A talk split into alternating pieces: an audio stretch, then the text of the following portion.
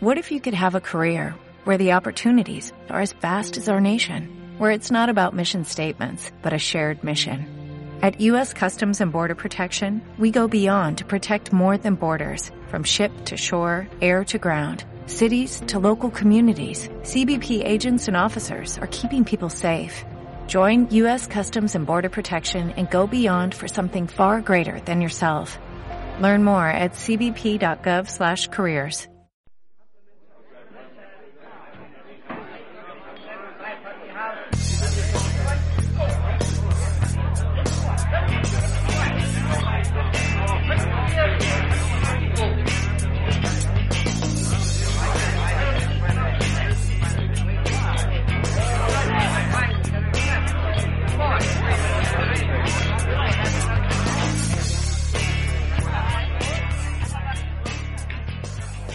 Bienvenidos de nuevo. Hoy es 14 de febrero de 2022, Día de, los Enamorados. Mi nombre es Seno de la Cruz y hoy vamos a cortar por lo sano. Y hoy, Día de los Enamorados, pues de, si hay algo que de lo que estemos enamorados aquí en Cortar por lo Sano es de los sondeos, de las encuestas y de los resultados electorales que no dejan de ser encuestas oficiales, digamos, ¿no? verificadas, por así decirlo. ¿no? Hoy, eh, primero que nada, bueno, antes de, comenzar, eh, quiero pedirles disculpas eh, porque la semana pasada no hubo episodios. La primera vez que Cortar por lo Sano falta, falta o falla su episodio semanal, pero la razón es tan obvia como, como razonable. la semana pasada tenía los exámenes en en la universidad y pues me dediqué a estudiar y a presentarme a dichos exámenes. Para el que no lo sepa, pues todavía eh, estoy a mitad de camino en, en la carrera de Ciencias Políticas, el grado, cada se llaman grados. Yo soy todavía de otra época, yo llegué a estudiar el BUP, o sea que imagínense, sin, peino canas ya. Eh, pero bueno, nací llaman grados y estoy a mitad de grado en el grado de Ciencias Políticas y también en el grado de Sociología, que los estoy eh, los estoy simultaneando los dos grados. Y como digo, pues la semana pasada tuvo los exámenes y bueno, sacrifiqué un episodio de, de cortar por lo sano por centrarme en esa tarea, ¿no? Les pido disculpas, como no puede ser de otra manera, pero lo vamos a compensar hoy con este episodio, que además es un episodio muy interesante y es un episodio que no toca, por eso digo que lo compensamos hoy, porque hoy es lunes y los lunes nunca ha sido día de cortar por lo sano que creo, vamos, creo recordar, estoy casi seguro al 100% que nunca se ha publicado un episodio de Cortar por los Sano un lunes. Y eh, bueno, pues vamos a intentar compensar ese déficit de la semana pasada con adelantar el de, el de esta semana, ¿no? Eh, además, eh, me ha venido que ni pintado porque, como decía, hoy es Día de los Enamorados y si hay algo que nos enamore eh, a cortar por lo sano es eh, los resultados electorales, las encuestas y los sondeos, ¿no? Y eh, hoy tenemos no un sondeo y no una encuesta que son bastante interesantes, sino unos resultados electorales de hace apenas 24 horas. Fueron ayer las elecciones en Castilla y León, ¿no? Así que bueno, ayer estuve muy pendiente de, esos resultados y hoy he terminado de analizar eh, pues todo lo que ha podido pasar en, ese, en esas elecciones, en, ese, en esos comicios. Y hoy vamos a dedicar el episodio pues eh, directamente a eso, a, intentar descifrar qué ha pasado, qué pasó anoche y qué puede significar, eh, extrapolándolo a una escala nacional, qué puede significar en el gobierno de, de la nación, que ya le queda, no le queda tanto, le queda apenas un año, a Pedro Sánchez para tener que convocar elecciones. Eh, así que todas estas, eh, estas pequeñas elecciones que se van adelantando, eh, sobre todo pues autonómicas y tal, pues van a influir en, en, ese ámbito nacional, ámbito global, podemos decir, dentro de lo que es España, que son las elecciones a las Cortes Generales. ¿no? Recuerden que las elecciones no son al presidente del gobierno, como pueden ser en otros países España es un país, eh, un estado que es, eh, una, eh, es parlamentarista y por lo tanto pues los, los ciudadanos elegimos a, a las cortes. Las cortes son el, el, Congreso y el Senado, son los que elegimos. ¿no? Después esos diputados que, que, que forman el Congreso de los Diputados son los que eligen al Ejecutivo, ¿no? al que es el presidente del gobierno. Bueno, perdón, al Ejecutivo no. El Congreso elige al presidente y el presidente elige a su equipo, a los ministros y a, los que formarán eh, parte de, ese Ejecutivo. ¿no? Eh, tampoco eh, Pedro Sánchez tiene carta blanca en todo el Ejecutivo porque la figura del rey, que es el jefe del Estado, también está englobada dentro del Ejecutivo, aunque sea en el caso de España meramente decorativa, pero bueno, entra en lo que se considera ejecutivo, ¿no? Eh, así que bueno, en las elecciones, como digo en España, esto es un simple inciso informativo, ¿no? Y que me gusta siempre ir eh, dejando las, las, cosas claras, ¿no? En España lo que elegimos son eh, las cortes y, los diputados y los senadores. Es básicamente lo que, lo que elegimos eh, en las elecciones eh, legislativas, ¿no? Que así se llaman porque elegimos el legislativo, el poder legislativo. Bueno, pues estas eh, pequeñas elecciones que, pequeñas, pequeñas entre comillas, vamos, eh, ya hubo un adelanto electoral en Madrid y ahora hoy otro en Castilla y León, además muy, muy interconectados porque los motivos del adelanto han sido los mismos y eh, están y todo esto pues tiene una como digo una visión a, a, medio ya no voy a decir largo a medio plazo que son las elecciones a, nacionales y, forman parte de la estrategia que van eh, eh, eh, dilucidando, que van configurando los partidos para llegar a esos comicios de la mejor manera posible, ¿no?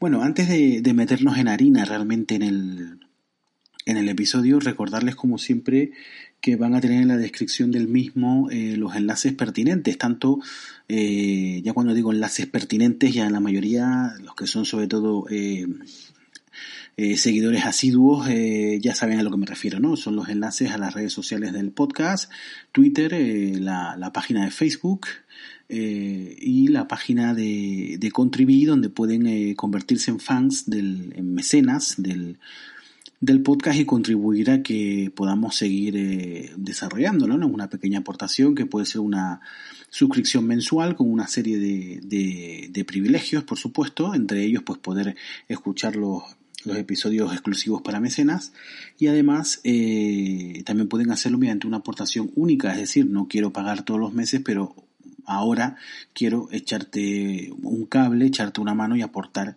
una pequeña cantidad de lo que yo estime conveniente, pues se puede hacer también a través de, de. Un dato también interesante que tiene Contribi es que eh, también tengo publicados allí los eh, episodios que son exclusivos para mecenas. Eh, hay una serie de episodios, suelo publicar uno al mes, que por cierto, el del mes de febrero ya me va a tocar la próxima semana. Tengo que ir pensando el tema, ya tengo algo pensado y tengo que irlo preparando para publicarlo la próxima semana. Eh, ese episodio solamente podrán escuchar pues las personas que sean eh, mecenas de, del, podcast. Eh, se puede hacer mediante ebooks o mediante Contribui.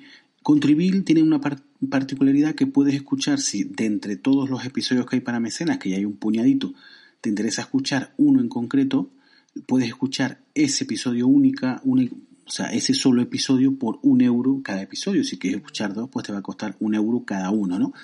Pero eh, tiene esa particularidad porque si es verdad que yo entiendo que a lo mejor hay, un episodio en concreto que te interesa y hacer una suscripción mensual para ese episodio pues no merece la pena, pero tienes esa posibilidad de en escucharlo simplemente por un eurito y escuchar el episodio que te interesa, ¿no?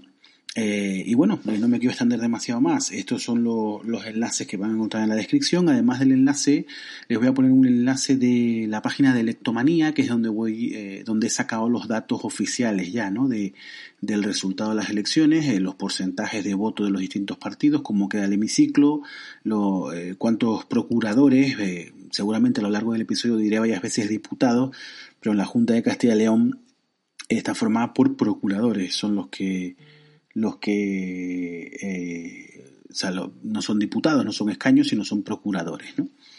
Se denominan así, por lo que sea, no, no conozco el dato del motivo, no sé cuál es, pero eh, es así, ¿no? Entonces, eh, vamos a, meternos ya en, en, harina, como suelo decir, y directamente vamos a diseccionar el resultado de las elecciones que tuvieron lugar ayer domingo en la comunidad de Castilla y León.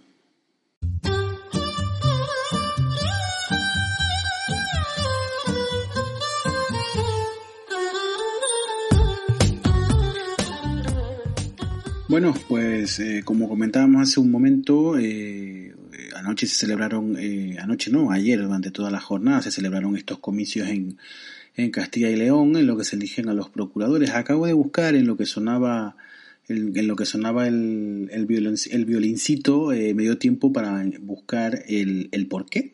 se denominan procuradores y no diputados, como se suele nombrar comúnmente, ¿no? Y es una razón eh, eh, tan histórica como, como razonable, ¿no? Eh, la antigua corona de Castilla, eh, aunque mucha gente lo ignore, fue uno de los orígenes del parlamentarismo. Evidentemente no tiene nada que ver con lo que entendemos en el siglo XXI con parlamentarismo.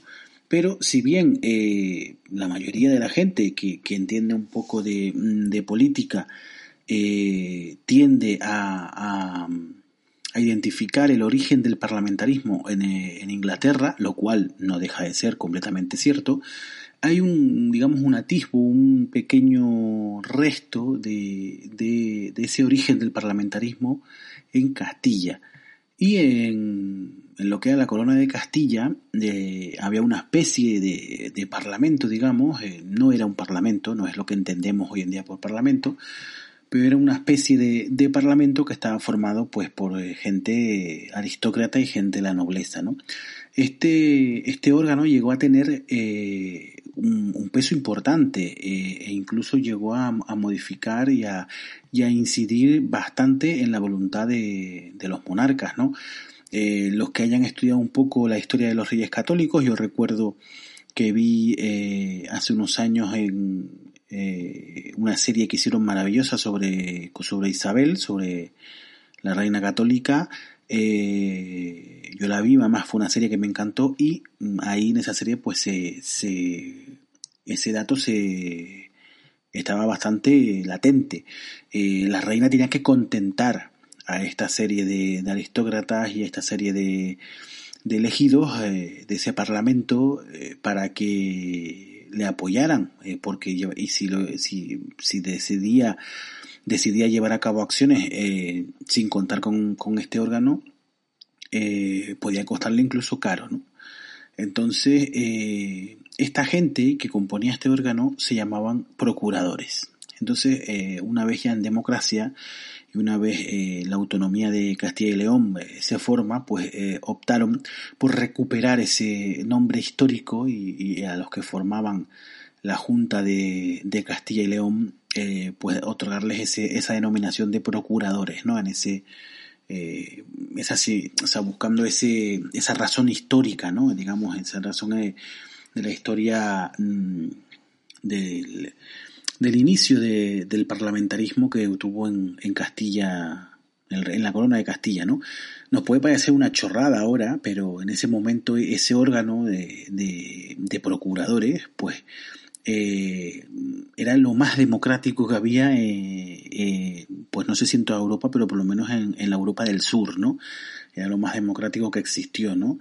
No existían otros reinos, ¿no? Entonces ese dato ese, ese órgano que podía dirigir un poco la política del reino, pues, pues ya era una mínima, un mínimo, una mínima división de poderes, podemos decir, ¿no? Y entonces, pues la Junta de, de Castilla y León, pues prefiere optar por esa denominación de, de procuradores, ¿no? Me parece además muy acertado, ¿no? Cuando ya has tenido un órgano, aunque en ese momento evidentemente no es para nada democrático, pero eh, recuperar ese órgano eh, y, o da la sensación de que ese órgano se ha actualizado, se ha democratizado y es el que está funcionando hoy día, ¿no? Me parece bastante acertado, ¿no? Bueno, eh, después de este dato histórico, vamos a meternos ya con lo que es el, episodio en sí. el tema va de las, elecciones que, se celebraron ayer en, en la comunidad de Castilla y León y, eh, y, unos resultados que por un lado podían ser esperados, pero por otros lados no. Eh, vamos a contestarlo un poco como eh, una secuencia de preguntas a las que vamos a dar contestación. ¿no? La primera, ¿por qué se celebran estas elecciones cuando no tocaba? Evidentemente hay un adelanto electoral. ¿Y, y cuál es la razón? de este adelanto electoral, ¿no? Bueno, pues este adelanto electoral eh, se mueve, eh, se motiva por la, la estrategia que tiene el Partido Popular para intentar arrebatarle la Moncloa a Pedro Sánchez dentro de un año y poco, creo que unos, unos 14 meses son los que quedan para las elecciones generales. Eh, Pablo Casado no las tiene todas consigo, porque realmente el PP no ha hecho grandes méritos para sustituir a, Pedro Sánchez. Mm, realmente no los ha hecho. Ha cometido muchísimos errores y las opciones que tiene de entrar en Moncloa se deben más a deméritos de, del gobierno actual que a méritos propios, ¿no? Realmente no ha hecho méritos Pablo Casado como para llegar eh, como para llegar eh, muy confiado a esas elecciones generales, ¿no?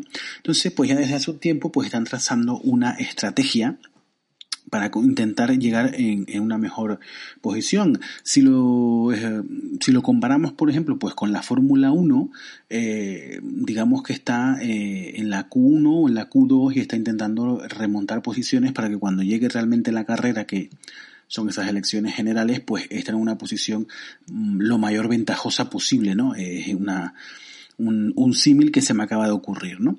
Está intentando pues adelantar posiciones, mm, ya sea por lo civil o por lo criminal, para tener opciones, aunque sea opciones reales de, ganar a Pedro Sánchez.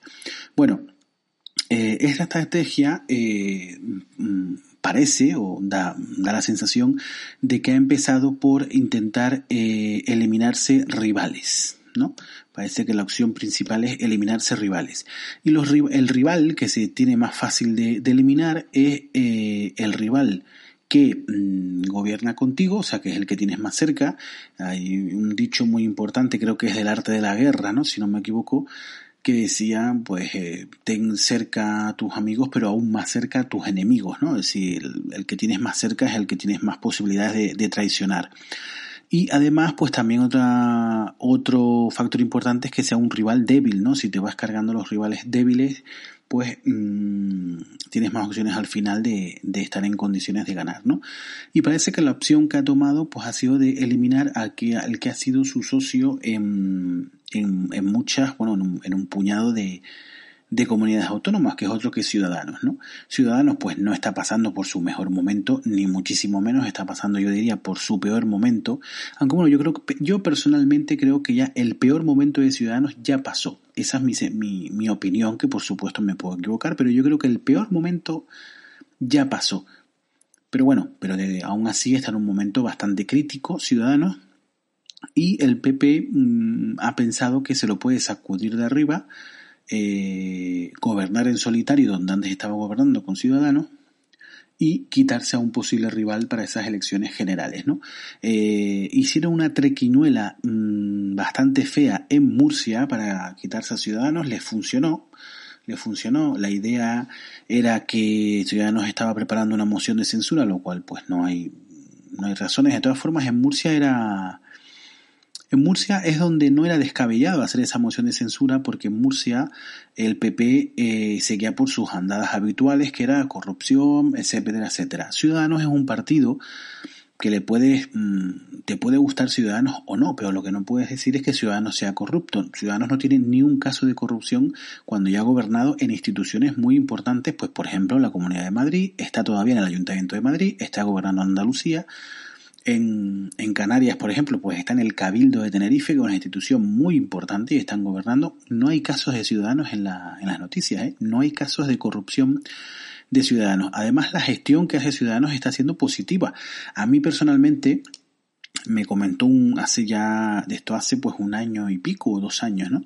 Me comentó un, person, un personaje, iba a decir, una persona que yo conozco, que en aquel momento estaba militando en Podemos, en Tenerife, estaba militando en Podemos, creo que ya no está, estoy casi seguro que ya no está, porque ya hace tiempo que no me da la tabarra con eso, pero mm, estaba militando en, Podemos. Y una vez hablando de ese tema me comentaba Enoch, el problema eh, que tenemos nosotros con Ciudadanos es que Ciudadanos donde gobierna lo hace bien, o sea, la gestión es buena y es positiva, te puede gustar o no, lógicamente, después, eh, después la gestión, pues también para gusto de, por, por, el gusto de cada uno y es subjetiva, ¿no? Y te puede gustar más o te puede gustar menos.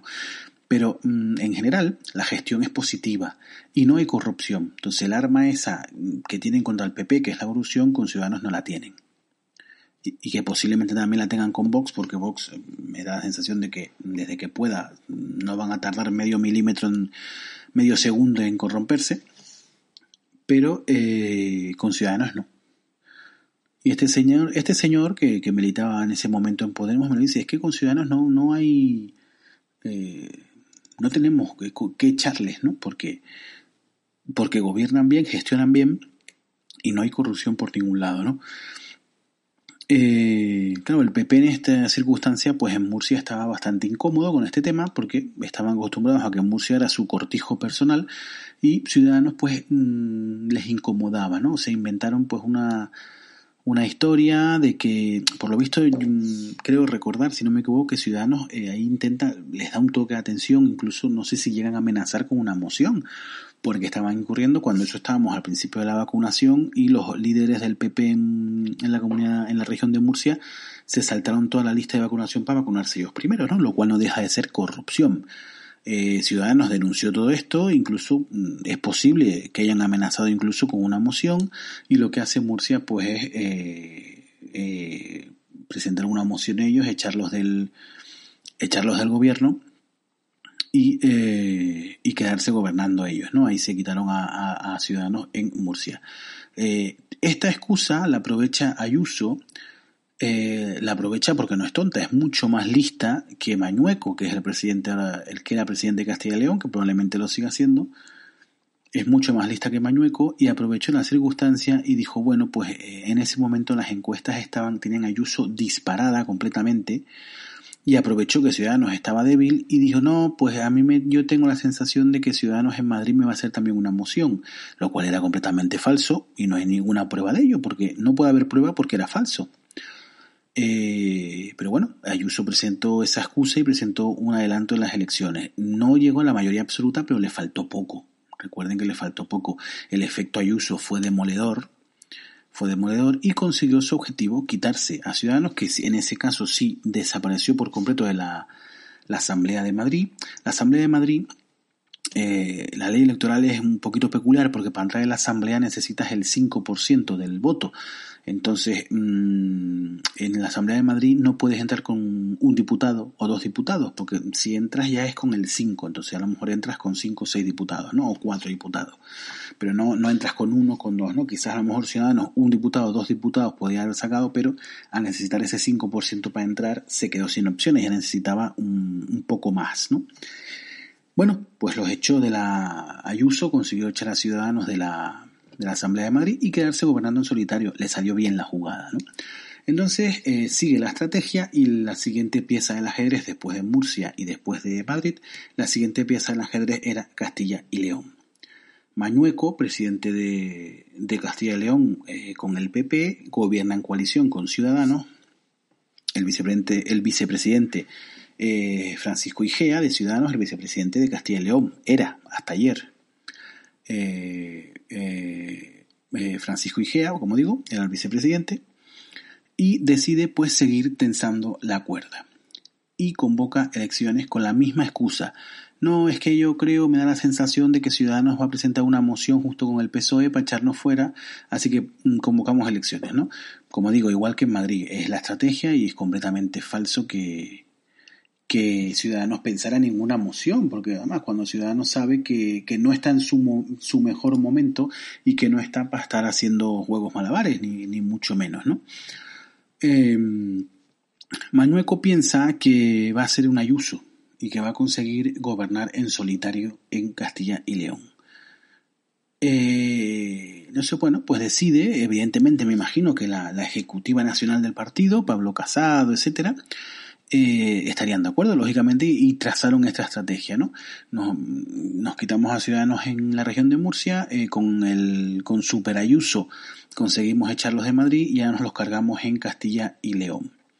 Gobernamos en solitario y llegamos a las generales con un rival menos, ¿no? Eh, bueno, pues ese es el motivo por el que convoca las elecciones. La realidad ha sido otra. La realidad es que el Partido Popular en Castilla y León se ha pegado un tiro en el pie directamente, ¿no? Eh, ¿Quién ganó las elecciones? Otra pregunta, ¿no? Habíamos dicho que, bueno, lo iba a explicar un poco con preguntas. ¿Cuál es el motivo de que se celebraran estas elecciones anticipadas. Ahora la segunda pregunta, ¿quién ganó las elecciones ayer? Bueno, pues el partido que consiguió más, eh, procuradores fue el PP, pero no, no creo que podamos considerar que el PP ganó estas elecciones. Para mí, bajo mi punto de vista, el que gana estas elecciones es Vox, porque Vox eh, ha llegado nada más y nada menos que a los 13 procuradores. Creo recordar que en la anterior legislatura tenía un procurador, uno y se va a 13.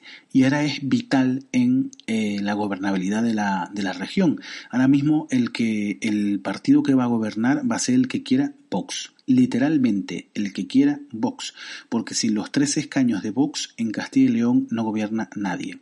Es decir, el Partido Popular eh, ha roto una coalición con un partido eh, moderado, centrado, un partido leal, un partido que no tenía intención ninguna de, romper nada y por una estrategia electoralista a medio, a medio voy a decir, a medio plazo, pues eh, se encuentra que ahora tiene una... Además, eh, se ha fragmentado mucho más el Parlamento y ahora la gobernabilidad es mucho más complicada de como era eh, el viernes por la, el sábado por la noche antes de las elecciones. Entonces creo que el PP, pues como digo, se ha pegado un tiro en el pie, literalmente, ¿no? Eh, yo creo que pierde el PP, pierde, pues en cuestión de votos o en cuestión de procuradores, pues queda en una posición similar. Pero al final da igual quedar primero, da igual quedar segundo, sino lo que te importa es la gobernabilidad y si tienes opciones de formar gobierno. Y ahora mismo solo tiene la acción de contentar a Vox. Y vamos a ver qué pide Vox. Se está, mm, se está comentando que sí querrán entrar en el gobierno o no querrán entrar en el gobierno o se contentarán con apoyar desde fuera, ¿no? Pero está claro que ahora mismo el PP depende solo de Vox, no tiene otra opción. Bueno, tiene otra opción que buscar una gran coalición con el PSOE, pero eso se ve complicado, ¿no? De hecho, incluso podría beneficiar más a Vox, porque si el PP ahora no pactara con Vox e intentara una, una gran coalición con el PSOE, pues está claro que dentro de un año el eslogan en las generales de Vox sería votar al PP es votar PSOE, y lo sacarían así sin ningún tipo de vergüenza, ¿no? Eh, lo cual incluso le podría pues, dar incluso réditos políticos, ¿no? Eh, vamos a ver los resultados, vamos a analizar un poco, primero centrarnos en los datos, los datos oficiales, los datos eh, objetivos y después mm, vamos a valorar si quién ha salido mejor parado de estas elecciones y quién ha salido peor. Bueno, los resultados son los siguientes. El partido más votado es el Partido Popular con el 31,5%. El PSOE queda cerca, 30,2%. El tercer partido, pues Vox, 17,6%. Ya después, eh, después de ese, de ese podium, digamos, ya hay un enorme, eh, una enorme brecha, porque de los 17,6 de Vox nos saltamos al 5,1% que consigue eh, Unidas Podemos, ¿no? Después el quinto, que parece que, que quedó mm, en, en descenso directo, pero el quinto es Ciudadanos, que consiguió el 4,5. Unión del Pueblo Leonés consiguió el 4,2. Eh, España vaciada el 1,6%, Soria ya el 1,5% y por Ávila el, el 1,1%. Vale, esto traducido a escaños pues queda de la siguiente manera.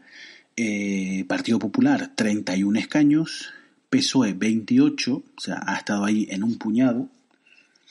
Eh, Vox se va a los 13 escaños, eh, Unión del Pueblo Leonés, tres escaños, Soria Ya, tres escaños, eh, Unidas Podemos, un escaño, Ciudadanos consigue un escaño, el de Francisco Igea, el vicepresidente, que ahora va a estar en la oposición, y la España vaciada es el único, partido que no consigue representación, la España vaciada se queda con cero. Eh, un dato que quiero explicar también para para que lo entiendan, ¿no? Porque habrá, gente que se ha dado cuenta, bueno, pues si Ciudadanos y Unidas Podemos tenían cuatro y pico por ciento y Soria ya tenía 1,5, ¿cómo es que Soria tenga tres diputados y Ciudadanos uno? Bueno, Soria ya solo se presentó en la provincia de Soria. Unión del Pueblo Leonés solo se presenta en la provincia de León. Entonces, Soria ya solo consiguió el 1,5% de los votos de toda la comunidad, pero consiguió todos esos votos en Soria. Por lo tanto, se llevó tres diputados o tres procuradores de los que aporta Soria, ¿no? Ciudadanos y Unidas Podemos pasó del cuatro y pico por ciento en toda la comunidad, pero en el reparto de procuradores, pues no consiguió en, en una sola comunidad, sino para conseguir un, uno de los, procuradores, ¿no? Por Ávila, pues se presenta solo por Ávila y le dio para sacar uno. Bueno, pues como digo, eh, PP 31, eh, la mayoría absoluta son 81 escaños, así que la absoluta es 41. Si tú tienes 41, la oposición tiene 40, ¿no? Para sumar 81 escaños. Eh, el Partido Popular tiene 31. Si se suma con Vox, tiene 44. Le sobran 3 de la mayoría absoluta, ¿no? Tiene 44. Pero no hay ninguna otra suma. No hay ninguna otra suma. Eh, bueno, la otra suma, como dije antes, pues podría ser PP-PSOE, pero esa se ve bastante complicada. El candidato de Ciudadanos, Francisco Igea, ya la propuso, ¿no? Ya una vez después del recuento y después de, de lamerse las heridas, ya eh, además lo pidió, pidió PP y PSOE que, que, se pusieran de acuerdo para dejar fuera a Vox, pero parece complicado que, que esto pueda llegar a buen puerto porque no creo que beneficie a ninguno de los dos partidos, ¿no? Al final esto no va de beneficiar a Castilla y León, esto va de beneficiarse a uno mismo, ¿no? Y no eh, a nivel eh, de partido no benefician al Partido Popular ni beneficia al PSOE, beneficiaría a Castilla y León formar un gobierno de coalición y que quede Vox fuera, pero como sabemos no es el fin de los partidos políticos, no beneficiar a una región eh, o a un país, sino beneficiarse ellos mismos, ¿no? Mm, como digo, pues no hay más opciones ahora mismo hacia simple vista que PP y Vox. Eh, habría otra que podría ser, pero claro, es utópica, es utópica, que podría ser PSOE Vox, ¿no? Quedarían pues 38 más 3, eh, pues sí, daría lo que es la mayoría de los 41.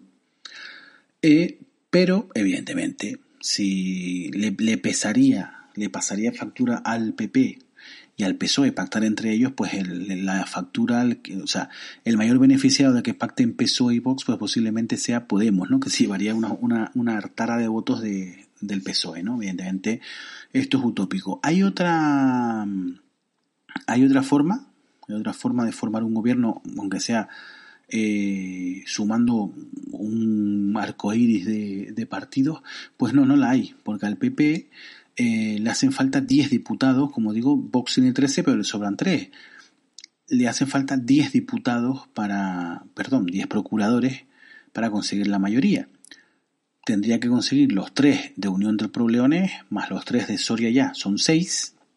Le quedan 4. Y solamente le queda el de Por Ávila, 1. Ciudadanos, 1. Y Unidas Podemos, 1. O sea, ante lo improbable que Unidas Podemos eh, eh, eh, apoyara el gobierno del Partido Popular, lo cual también es bastante improbable, eh, aún le faltaría un escaño más, se quedaría con 40.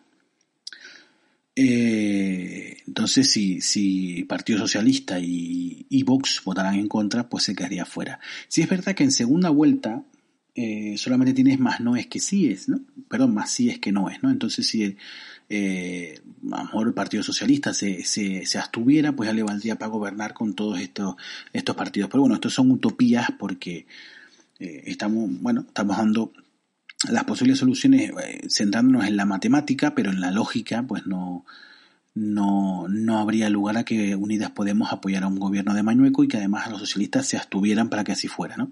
Parece complicadísimo. Entonces la opción realmente viable pues pasa por PP y Vox. Como dije hace unos minutos, eh, Mañueco se pega un tiro en el pie. Eh, ha convocado unas elecciones anticipadas para quedarse más, más, o menos aproximadamente tal cual estaba. Y, eh, y además eh, ha alimentado al dragón, digamos, que es Vox, ¿no? Se ha cargado a un partido, o bueno, no solo ha cargado, se mantiene ahí, Sí, bueno, ese era otro de los objetivos que tampoco cumplió. Los objetivos del PP eran quedarse en solitario, no lo ha conseguido, mejorar los resultados, no lo ha conseguido, y eliminar a Ciudadanos tampoco lo ha conseguido, porque aunque Ciudadanos, bueno, se ha quedado en la mínima, se ha quedado con un procurador, pero ahí está. Y las próximas elecciones son en cuatro años, si no se adelantan. Las próximas elecciones me refiero en Castilla y León. Son dentro de cuatro años. Y el trabajo que haga Francisco Igea eh, con ese único procurador, eh, el trabajo que pueda hacer, pues puede en cuatro años en política es un montón de tiempo, no sabemos dónde va a estar Ciudadanos dentro de cuatro años. La mayoría de la gente lo da por desahuciado, yo no lo doy por desahuciado. Yo, como dije al principio, yo creo que el, peor momento de Ciudadanos ya pasó. Si Ciudadanos hubiera estado en, el peor momento, hubiera quedado eliminado en, en Castilla y León también. No quedó eliminado porque no está en su peor momento, ya el peor momento ya lo pasó. Entonces, pues en cuatro años no digo que voy a conseguir 12 como consiguió el año las últimas elecciones, pero de uno, pues a lo mejor pasa a tres, ¿no? Y, puede tener ya una presencia o una decisión o, ser más decisivos, ¿no? Yo creo que van a estar ahí. Entonces, pues no consigue el PP, el PP ninguno de los objetivos que tenía para estas elecciones. Se ha pegado un tiro en el pie. Ahora la gobernabilidad está mucho más complicada y de tener un eh, socio cómodo como es Ciudadanos, que es un socio que solamente te pide nada de corrupción, absolutamente nada de corrupción, y que las medidas sean coherentes y moderadas, pues ahora mm, tienes, vas a tener de socio a Vox que no tiene absolutamente nada ni de moderado ni de coherente. Así que lo va a tener muchísimo más complicado Mañueco. Eh, además está alimentando a su principal rival, que es Vox, ¿no? Esto va a alimentar a Vox. Entonces se le puede poner, se le puede complicar un poco al, Partido Popular eh, a raíz de esta jugada, ¿no? Eh, y bueno, eh, quiero ahora explicar un poco pues estos partidos, de dónde salen estos partidos pequeños, ¿no?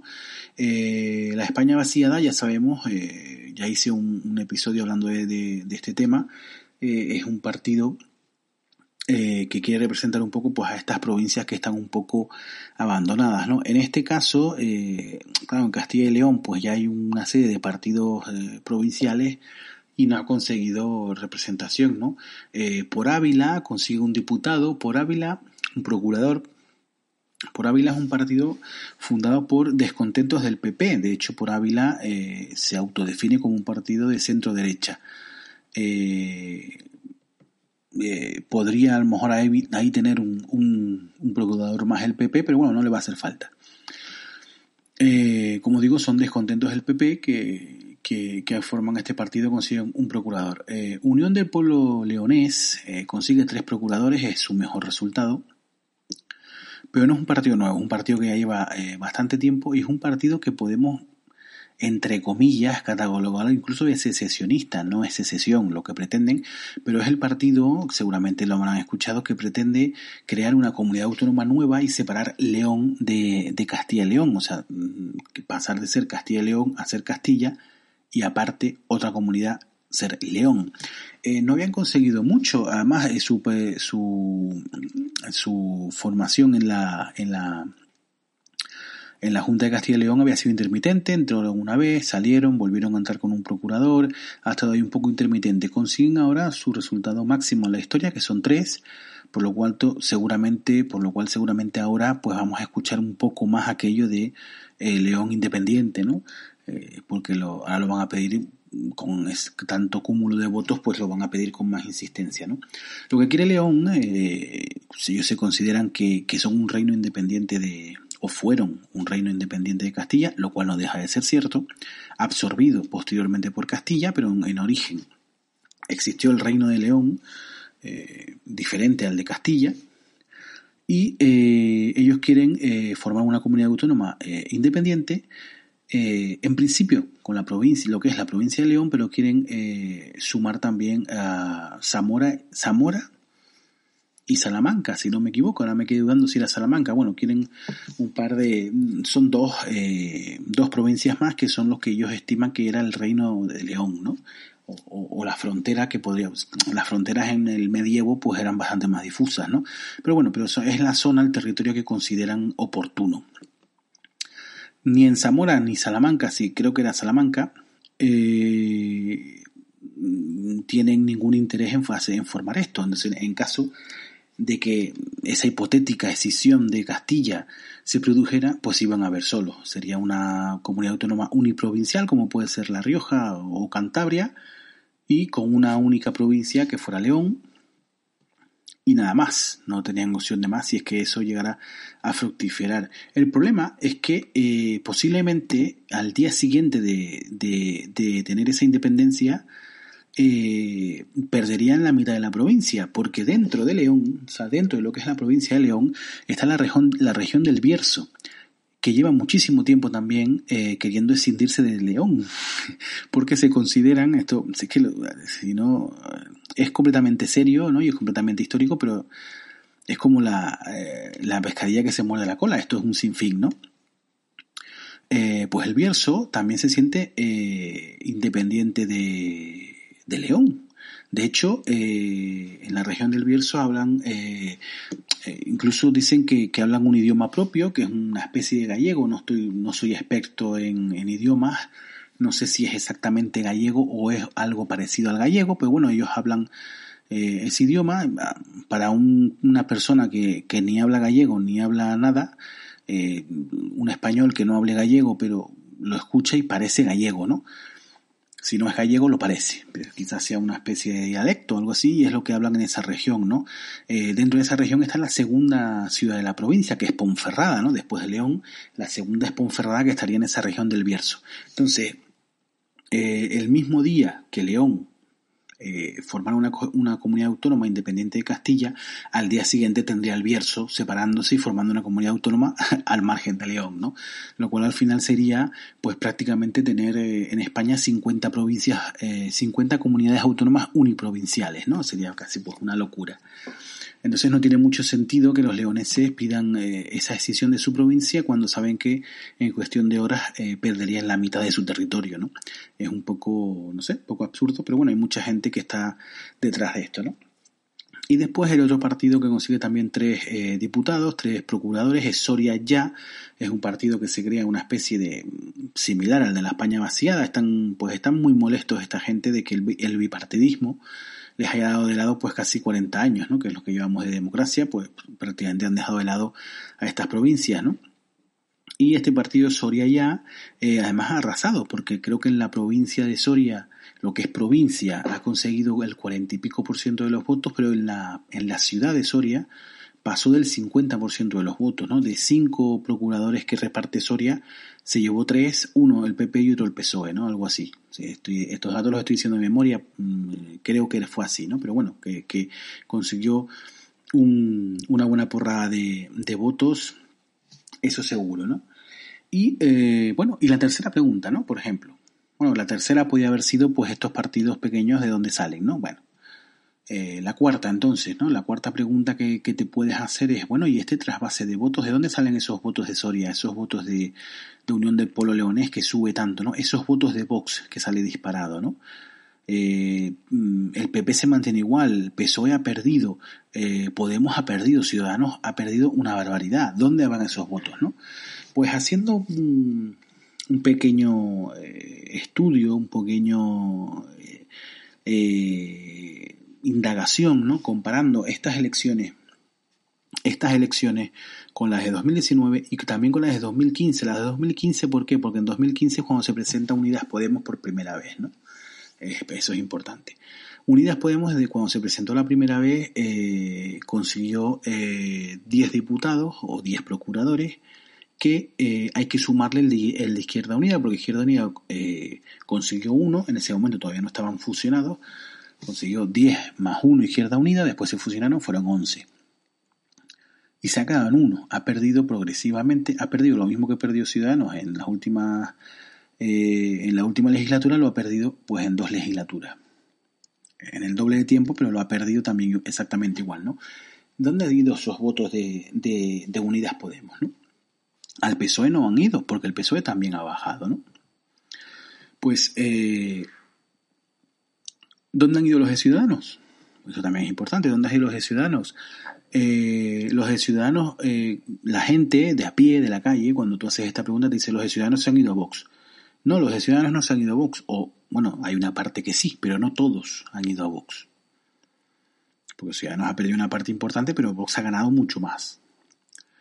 Además, eh, muchos de ciudadanos han pasado a estos partidos pequeños. ¿eh? Una cantidad importante, no lo sabemos porque evidentemente no hemos ido eh, votante por votante con una pistola en la mano preguntándole a quién votó las últimas elecciones y a quién votó estas, pero por lógica, porque Unión del Pueblo Leonés, Soria Ya, la España vaciada, por Ávila, mucha gente de ciudadanos que dejó el partido cuando empezó suele pasar cuando empieza el partido a, a pasar por sus peores momentos hay mucha gente que se baja del barco, evidentemente, como pasa en todos lados, ¿no? Mucha gente que desde que ve eso sobrar se baja del barco. Eh, y es, mucha de esta gente ha caído rebotada a la España vaciada, de Ciudadanos me refiero, ha caído rebotada a las listas de la España vaciada, de Unión del Pro Leonés, de Soria Ya y de Por Ávila. Han caído rebotada a estas listas que buscaban gente, a lo mejor pues que tuviera cierta ya experiencia. Además, Unión del Pueblo Leonés se autoidentifica como un partido de centro, ¿no? centro liberal progresista o algo así se, se, se están autoproclamando, así que podría casar con el ideario de Ciudadanos. ¿no? Entonces, mm, ese trasvase de votos, o ese trasvase de personas, de material humano que pasa de una lista de ciudadanos a una lista de, de UPL o de la España vaciada, eh, lleva consigo también un seguimiento de votos. Porque hay gente que vota a esa persona pues porque la conoce, porque por afinidad, porque le parece buena persona y que pues al bajar eh, ciudadanos, a bajar la intención de voto en ciudadanos, pues que esos votos muchas veces a lo mejor por no saber a quién votar o por dudar, a lo mejor no pues no quieres votar al bipartidismo, pero tampoco quieres votar ni a Podemos ni a Vox y al final pues has caído en esos en esos pequeños partidos, ¿no?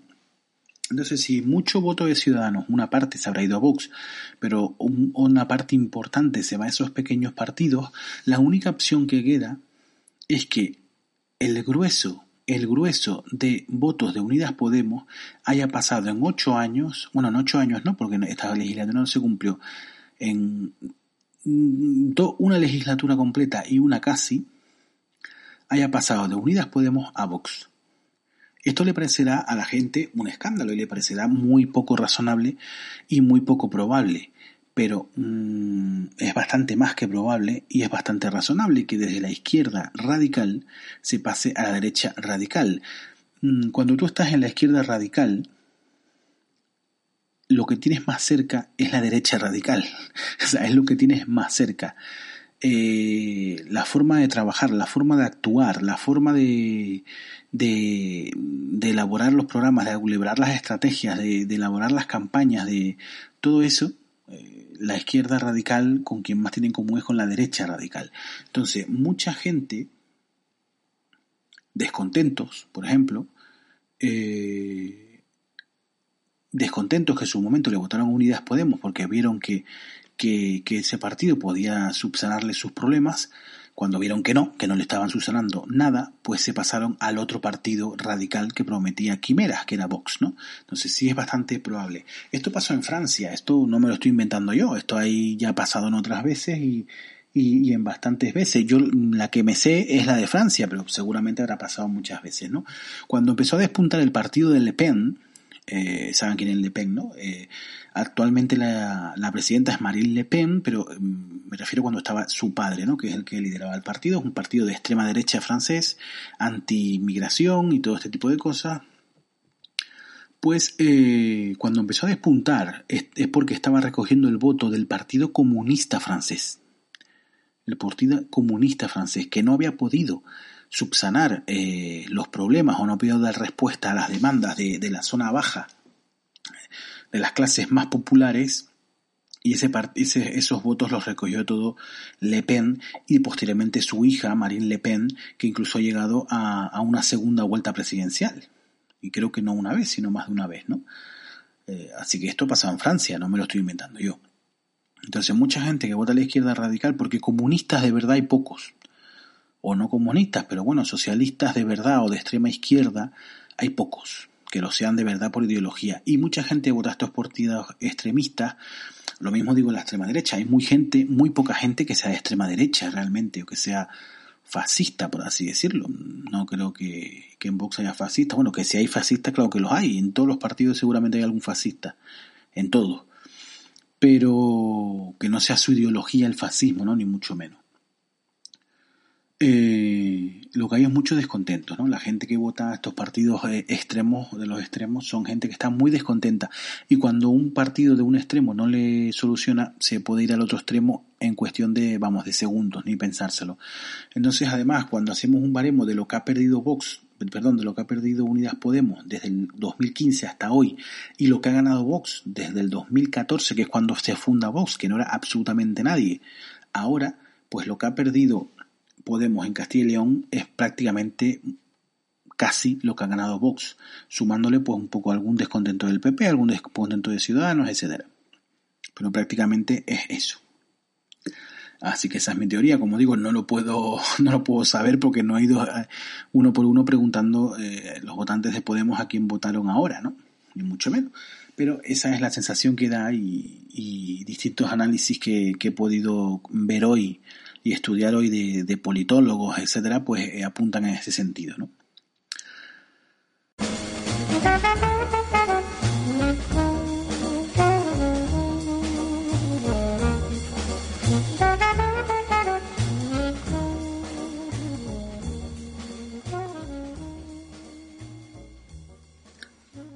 Y bueno, y ahora ya para terminar el episodio, pues voy a analizar un poquito, pues partido a partido, considerar eh, quién ha ganado más y quién ha perdido, quién ha perdido más, ¿no? En este, en este, en estos comicios, ¿no? Vamos a empezar por, por los positivos, ¿no? ¿Quién ha ganado? ¿Quién ha ganado en este partido? El gran ganador de este, de esta, de estas elecciones es Vox, que pasa de ser, pues, muy poco relevante en Castilla y León a ser llave de gobierno, ¿no? Y decidir directamente quién va a gobernar, ¿no? Quieren gobernar y a cambio de qué, que es lo más importante, ¿no? Puede incluso exigir entrar en el gobierno, de hecho tiene 13 procuradores y ciudadanos con menos, creo que tenía 12, si no me equivoco. Con 12 ya entró en el gobierno de coalición con el PP, entonces Vox está en condiciones de pedir entrar en coalición, de quedarse fuera, de hacer lo que quiera, de hacer lo que quiera. Entonces el ganador el gran ganador es Vox. Y ganadores, ganadores, hay pocos más. Aparte de Vox, bueno, pues, pues yo consideraría que Soria ya es el segundo gran ganador porque consigue arrasar en su provincia, consigue tres procuradores de, un máximo que podía aspirar, que era cinco. Y, no solo eso, sino otro, otro dato a tener en cuenta es que eh, para entrar en el Congreso de los Diputados en unas elecciones nacionales, eh, evidentemente en la provincia de Soria pues son menos procuradores los que se reparten. Y eh, procuradores no, diputados en ese caso, son los menos diputados los que, los que se reparten. Y eh, en una provincia como Soria, pues necesitas ah, al menos el 33% del voto para asegurarte al menos un diputado. Y con los que ha conseguido en estas elecciones, que mm, en la provincia pasó del 40% y, y en, la, en la ciudad pasó incluso del 50%, pues eh, da la sensación de que podrían conseguir ese, ese Teruel existe, ¿no? Ese diputado que, por ejemplo, que consiguió Teruel existe, lo podría conseguir ahora mismo Soria con estos resultados, ¿no?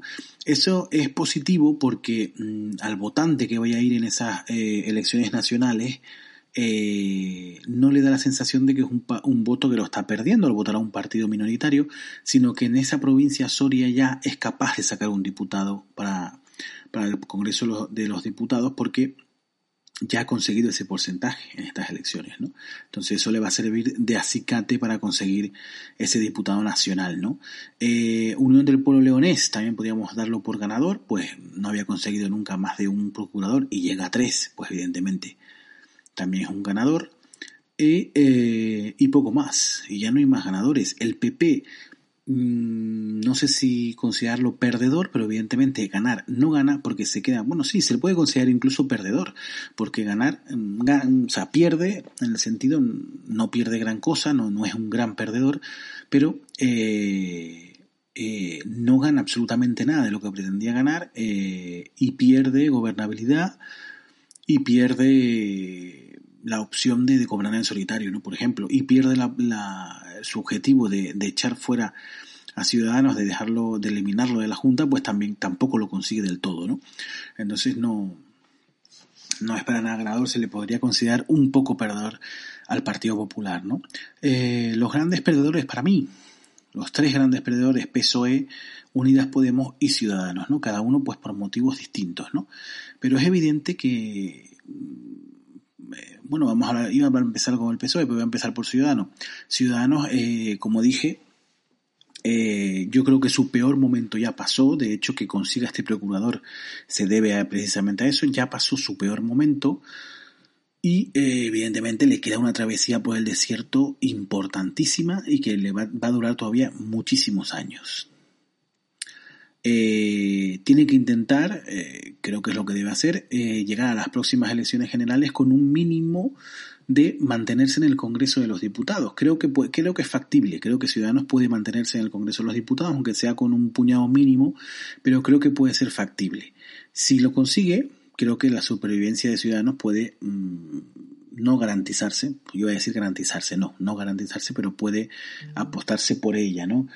Eh, Ciudadanos es un partido que empezó desde cero, que empezó desde cero en Cataluña, que empezó desde cero en, Madrid y que han conseguido importantes sumas de diputados, ¿no? Entonces yo creo que si se hizo una vez se puede volver a hacer, pero evidentemente, eh, además Ciudadanos es un partido que se mueve mucho, no es de esos partidos que tiene, pues tengo cuatro diputados y estoy haciendo ahí, calentando el sillón y cuando hay una, una, una votación voy y voto, ¿no? Ciudadanos es un partido que se mueve, que presenta proyectos de ley, etcétera, etcétera. Entonces, va a estar saliendo va a estar saliendo en las portadas, ¿no? Entonces yo creo que si se mantienen hay opciones de, de que Ciudadanos dure todavía mm, bastantes años, ¿no? Pero evidentemente es el gran perdedor de, o uno de los grandes perdedores de esta, de esta, eh, de estos comicios. No sé si es el mayor perdedor, fíjate lo que te digo, no sé si es el mayor perdedor porque muchas encuestas, eh, muchas apuestas daban a Ciudadanos por desaparecido y al final ha conseguido uno Así que a lo mejor quizás eh, eh, la mayoría de las encuestas les daban entre 0 y 3, ¿no? Y había muchas que les daban 0, ¿no? Entonces, mantener esa presencia, mantenerse ahí y, seguir, aunque sea de manera casi residual, pero mantenerse en esa Junta de Castilla y León, pues casi se puede eh, considerar como una derrota, pero una derrota mínima, ¿no? Creo que dentro de lo, del gran batacazo que se ha dado Ciudadanos, creo que ha podido o es posible que haya podido salvar los muebles con ese, con ese procurador, ¿no?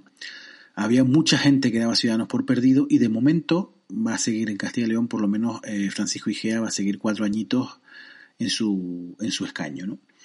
Eh, por el otro lado están los dos partidos que, forman el gobierno de la nación, eh, Partido Socialista y Unidas Podemos.